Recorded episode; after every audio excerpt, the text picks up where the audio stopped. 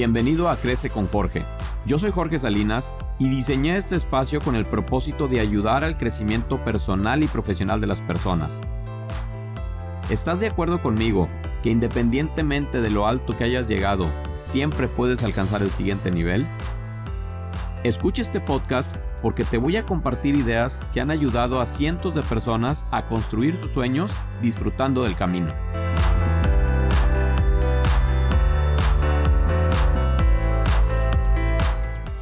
Hola, espero que te encuentres extraordinariamente bien.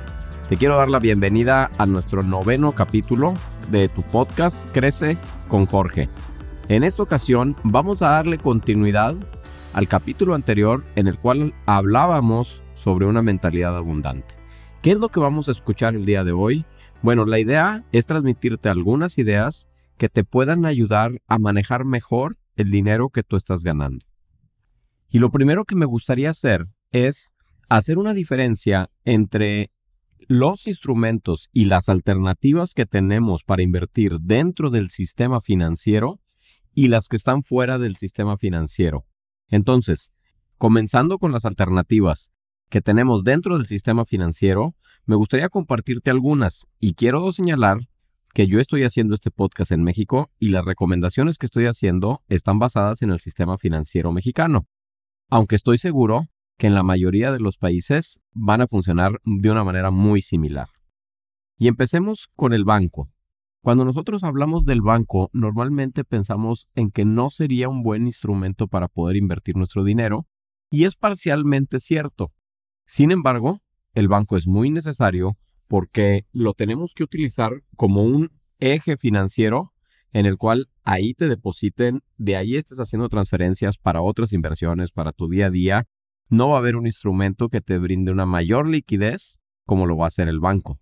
Si bien es cierto, no vas a tener tasas de interés muy altas, es una realidad de que es un buen instrumento y que todos y todas las personas que están de alguna manera recibiendo ingresos necesitan el banco para recibir y para hacer las transferencias necesarias del día a día y también para otros, otro tipo de, de inversiones. Entonces, lo que sí podemos hacer cuando hablamos de una cuenta bancaria es analizar qué tipo de cuenta es la que es mejor para ti. Dentro del mismo banco te pudieran ofrecer varias cuentas con diferentes ventajas y también con diferentes costos.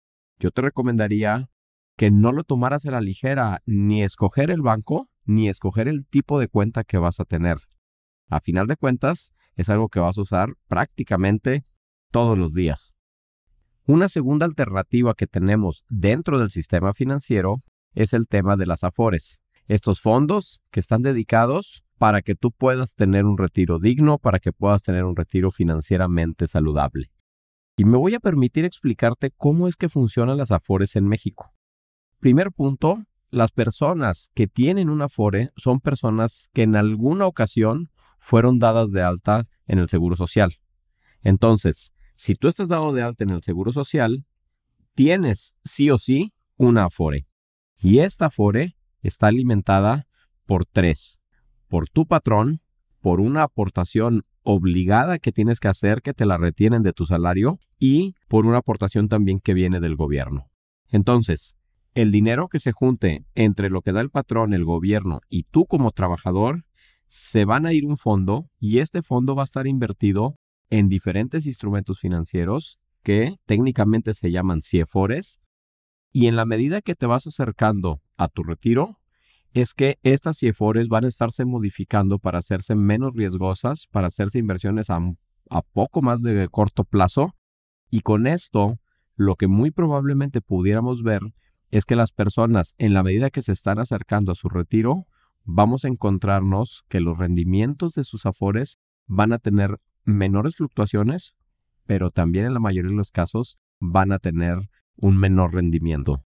Dentro de estas afores es importante que sepas que tú puedes hacer aportaciones adicionales al fondo que ya tienes. Entonces, no es solamente lo que por ley te toca aportar, sino que tienes tú una llave, tienes una puerta en la cual tú puedas seguir invirtiendo dentro de tu afore con la idea de poder potenciar los ingresos que vas a recibir en el momento que te retires. La problemática que tienen ahorita las Afores es que sus rendimientos están siendo incluso por debajo de la inflación que está marcando el Banco de México y esto va a dar como resultado que de alguna manera estamos perdiendo el valor de nuestro dinero al paso del tiempo. Es un tema muy polémico porque de alguna manera también las personas sienten que el gobierno pudiera manipular o pudiera echar mano a las cuentas de nosotros, de, nuestra FORE, para sus proyectos. Y si bien es cierto, pudiera pasar, considero que sí es un ente muy independiente del gobierno y que lo que tenemos en las Afores es una inversión relativamente segura. Si bien es cierto, no te va a dar grandes rendimientos, pero lo que tienes ahí puedes tener la tranquilidad que poco a poco va a ir subiendo y te va a ayudar para cuando tú te retires. Y dentro del mercado financiero, ahora sí que si estuviéramos en la feria, pues hay de todo tipo. Te puedes subir al carrusel de una manera muy tranquila, donde ya sabes lo que va a pasar, o puedes ser un poco más audaz y subirte a las montañas rusas. Entonces, si te gustan las emociones fuertes y si te gustan las montañas rusas, pues yo te recomendaría que echaras un vistazo a las casas de bolsa. Y aquí me gustaría romper con una creencia que se tiene, que necesitas mucho dinero para poder invertir en la Bolsa Mexicana de Valores. Esto es un error pensarlo porque tú puedes desde 5 mil pesos abrir una cuenta en una plataforma digital y estar empezando a jugar con los más grandes. Estar jugando con fondos de inversión, estar invirtiendo en las mejores empresas del mundo con verdaderamente muy, muy, muy, muy poco dinero. Entonces, es importante que sepas que al momento de estar comprando acciones, estas van a estar fluctuando su valor prácticamente en tiempo real. Tú puedes comprar una acción a las 8 de la mañana y a las 12 del mediodía pudiera tener un cambio dramático en el costo de la acción. Y esta ganancia o pérdida se va a hacer efectiva al momento que tú te retires de la mesa, al momento que tú decidas sacar el dinero, vender esa acción.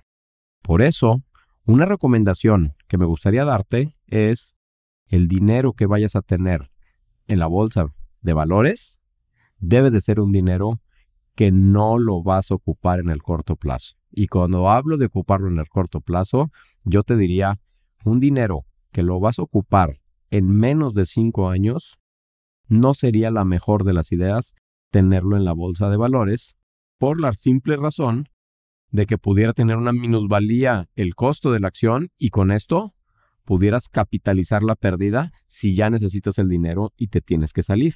Ahora, hay varios niveles de riesgo que tú puedes correr dentro de esta estrategia de inversión. Puedes comprar acciones específicas de una compañía en la cual te puede ir muy muy bien si la compañía despega, pero también corres el riesgo que si la compañía se llega a declarar en bancarrota, no va a haber manera de que esas acciones vuelvan a tomar valor. Entonces yo diría que dentro de la bolsa de valores, lo más arriesgado y a la vez en lo que pudieras ganar más dinero es cuando inviertes en empresas específicas.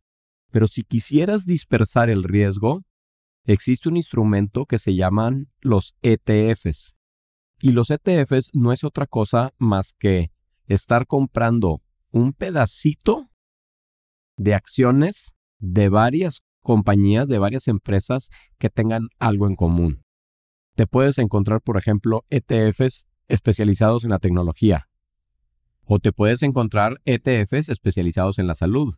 También de pronto se pudieran agrupar por países. Un ETF de México, un ETF de Argentina, un ETF de Rusia, uno de Estados Unidos, en fin.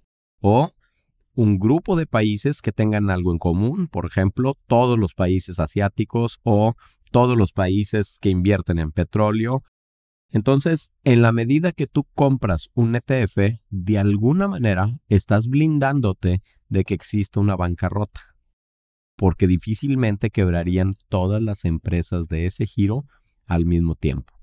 Y si bien es cierto, no va a haber una bancarrota de todas y no vas a perder el 100% de tu dinero, es una realidad que al igual que las acciones independientes de las empresas, un ETF es muy sensible a poder tener una plusvalía o una minusvalía que como te dije hace un momento, se va a hacer efectiva al momento que tú te retires de la mesa, al momento que saques el dinero. Entonces, al igual que las acciones, te recomendaría que las voltees a ver siempre y cuando no sea un dinero que vas a ocupar en el corto plazo. En este mismo segmento se encuentran también las fibras inmobiliarias. Esto es muy interesante porque nos damos cuenta que pudiéramos nosotros comprar un pedacito del centro comercial al cual visitas todos los fines de semana. O pudiéramos comprar un pedacito de muchísimas bodegas industriales. Lo que hace la fibra inmobiliaria es una especie de fideicomiso en el cual estamos participando con los desarrolladores con el espíritu de poder también ganar rentas como lo están haciendo ellos. Es un instrumento muy interesante porque vas a tener dos tipos de ganancias. Vas a tener una ganancia de la plusvalía de la fibra. Esto quiere decir, como estás comprando un pedacito de muchos bienes raíces, en la medida que tenga plusvalía esas, esas, esos inmuebles, tú te vas a ver beneficiado con una plusvalía en tu acción. Pero además de eso, vas a poder estar cobrando rentas en función del número de acciones que tengas de estas fibras inmobiliarias. Te puedes encontrar algunas que te pagan esta renta mes a mes, otras lo hacen por trimestre, pero a mí lo que me gusta es que son sumamente transparentes, entregan reportes muy puntuales y te puedes sentir con la tranquilidad de que el dinero que estás invirtiendo en una fibra es dinero que está respaldado por un bien raíz. Y esto le da muchísima certeza. Pero al igual que las otras dos, el dinero que vayas a meter es un dinero que está pensado en el largo plazo y estar muy conscientes que si lo quieres recuperar en corto plazo, pudieras tener el riesgo de una pérdida del capital que invertiste. Otro de los instrumentos más utilizados son los seguros de vida. Si bien es cierto, el espíritu del seguro de vida es proteger el, estilo de vida que lleva tu familia en caso de que tú llegues a morir o te llegues a incapacitar, también los utilizan muchos mexicanos y mucha gente de todo el mundo con el espíritu de acumular a través de esos instrumentos y poderlo disfrutar en vida. Explicándolo de una manera muy simple, los seguros de vida te van a cubrir dos tipos de riesgos, los riesgos financieros y los riesgos naturales. Los riesgos naturales son una muerte prematura, el que por alguna enfermedad o algún accidente tengas una invalidez que te condicione a ya no poder seguir trabajando en lo que estás haciendo. Y un tercer riesgo natural sería el riesgo de la vejez. Entender que nosotros en algún momento de nuestras vidas vamos a ser viejos y no vamos a tener la fuerza para poder trabajar al ritmo que actualmente lo estamos haciendo. Y ese es uno de los riesgos naturales que también el seguro de vida cubre. Por otro lado, están los riesgos financieros. Y cuando hablo riesgos, de riesgos financieros, el primero que te quiero compartir es el riesgo de los gastos no planeados. Y te voy a poner un ejemplo muy simple.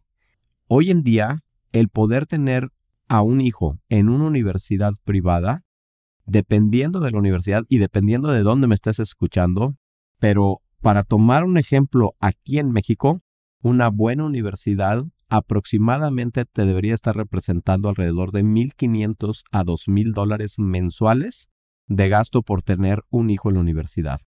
Y si no planeamos este tipo de gastos, vamos a tener que tomar decisiones de o disminuimos nuestro nivel de vida o escogemos otro tipo de universidad para nuestros hijos o nos ponemos creativos de de qué manera podemos ganar más dinero. Pero lo que hacen los seguros en este sentido es poderlo planear y pagarlo en, en una mayor cantidad de tiempo. Otro de los riesgos financieros es precisamente lo que comentaba ahorita en relación a las afores, la inflación. Con lo que hoy, con el dinero que hoy te puedes comprar una casa, muy probablemente el día de mañana no te la vas a poder comprar. Igual el caso de una universidad. Lo que cuesta una universidad el día de hoy va a ser muy diferente a lo que te va a costar dentro de los próximos 10 años. Y en este sentido, los seguros te ofrecen instrumentos que están blindados contra esa inflación y que el rendimiento que vas a tener va a ser un rendimiento real y que vas a poder pronosticar con mucho mayor certeza lo que tienes que ahorrar para cumplir ciertas metas en específico. Y en el caso de los seguros, tienes que estar muy atento con el tipo de seguro que tú estás comprando, porque hay seguros que sus valores de rescate, esto quiere decir el dinero que vas a estar acumulando es un dinero que es garantizado, y hay otro tipo de seguros en los cuales el dinero que tú estás aportando se va a fondos de inversión, algo parecido a lo que te platicaba ahorita, pero dentro de una póliza de seguro, y ahí vas a ser tú como cliente el que corra los riesgos financieros de una plusvalía o de una minusvalía de las acciones en donde estás invirtiendo. Ninguna de las dos alternativas son malas. Lo que sí es importante es que tengas una asesoría adecuada y que estés clarísimo de dónde estás invirtiendo tu dinero. Y la principal ventaja que yo le veo a este tipo de instrumentos es que si tú desarrollas una estrategia de ahorro a través de una aseguradora, la aseguradora te va a costear tu seguro de vida. De tal manera que si no utilizaste el seguro de vida porque afortunadamente llegaste con vida a la fecha en la que tenías tu proyecto, el dinero que vas a recibir va a ser mayor al dinero que tú estuviste aportando. Prácticamente, pues te fue gratis o te costó simplemente el, el costo de oportunidad del dinero. Hasta este momento, te he platicado cuatro tipos de instrumentos que tú puedes utilizar con el espíritu de incrementar tu riqueza, de incrementar tu patrimonio.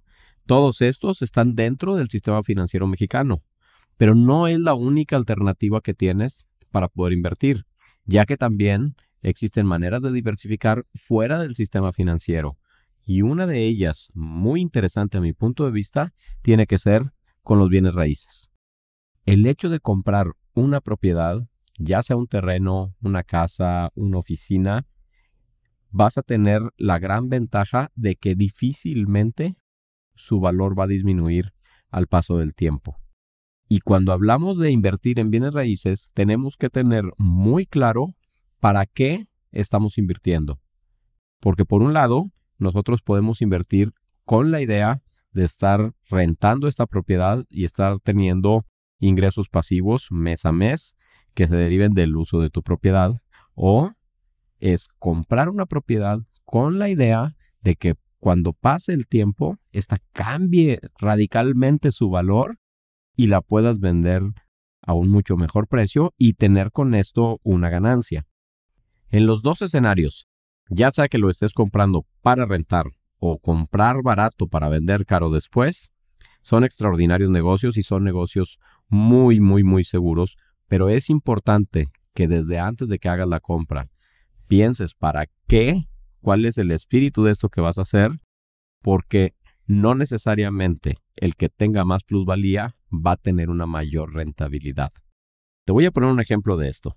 Si tú adquieres un departamento en el centro de una ciudad que ya está súper desarrollado, probablemente no va a haber una gran plusvalía porque ya están todos los servicios, ya tienes todo lo que podía pasar en el sector, ya pasó. Pero esa ubicación te va a dar una gran rentabilidad, lo vas a poder rentar mejor y vas a poder tener un porcentaje mejor año con año de las rentas. En cambio de esto, si tú adquieres una propiedad fuera de la ciudad, en donde todavía no hay muchos servicios, la rentabilidad va a ser baja.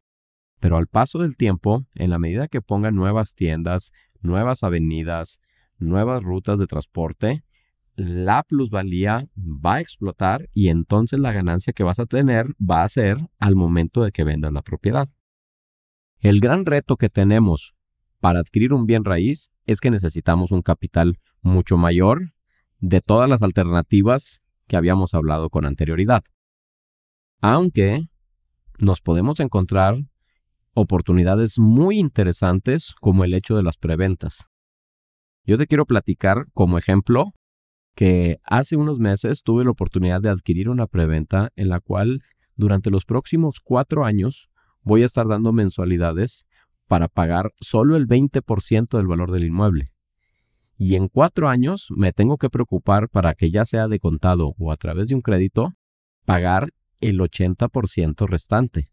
Lo interesante de esto es que voy a estar teniendo una plusvalía desde el momento de la compra y con una aportación mínima y vamos a tener una plusvalía del valor del total del departamento. Entonces, te lo paso como tip, creo que es interesante, pero yo te recomendaría que antes de hacer una compra, te acerques con un especialista de bienes raíces que sea de tu confianza para que puedas tener una compra segura.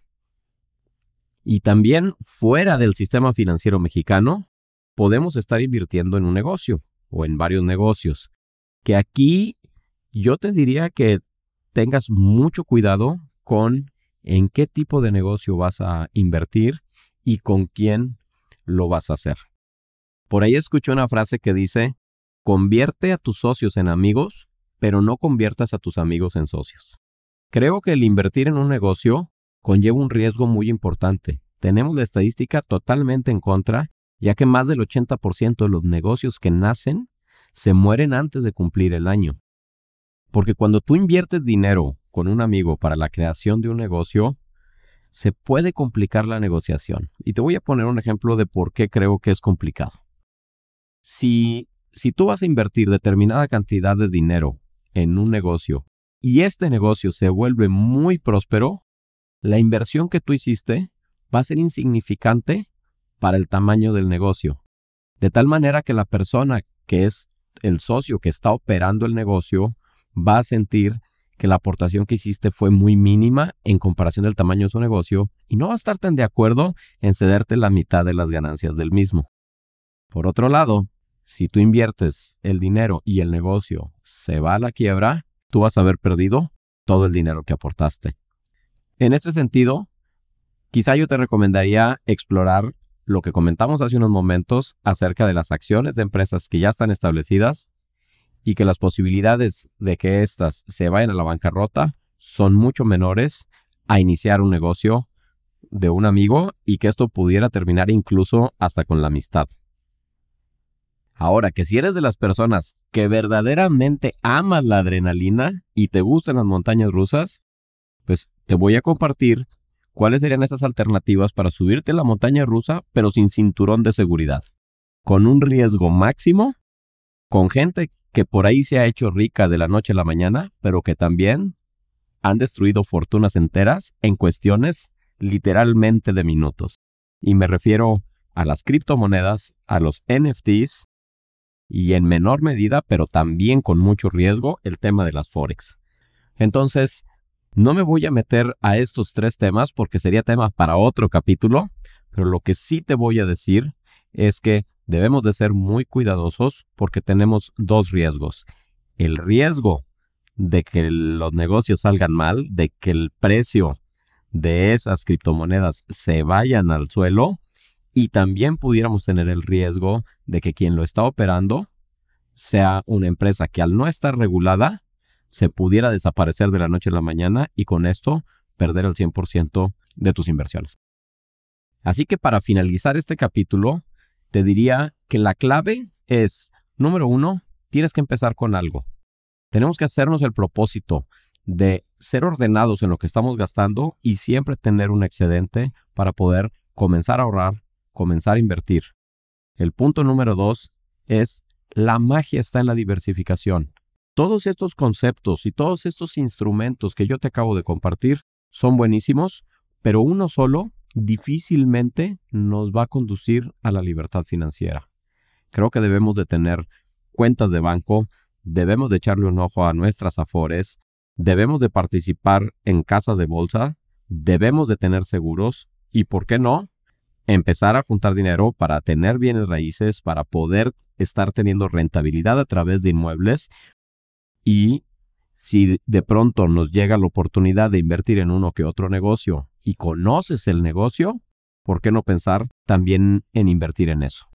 Y con esto terminamos este capítulo agradeciéndote muchísimo tu atención y pidiéndote que me escribas a través de mi cuenta de Instagram qué te pareció, cuál de esas alternativas te parece la que puedas aplicar en el corto plazo Y no olvides escucharme la siguiente semana en el próximo capítulo. Muchísimas, muchísimas gracias.